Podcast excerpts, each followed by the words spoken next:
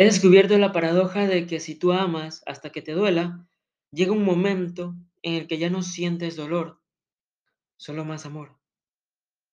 No estoy completamente seguro de cómo será el cielo, pero sí sé que cuando llegue la hora de que Dios nos juzgue, Él no te preguntará cuántas cosas buenas has hecho en tu vida. Más bien te preguntará cuánto amor pudiste y pusiste en lo que hiciste. Sentirse no reconocido, no amado, no protegido, olvidado por todos, pienso que es un hambre mucho más grande, una pobreza mucho más grande que la de la persona que no tiene nada que comer.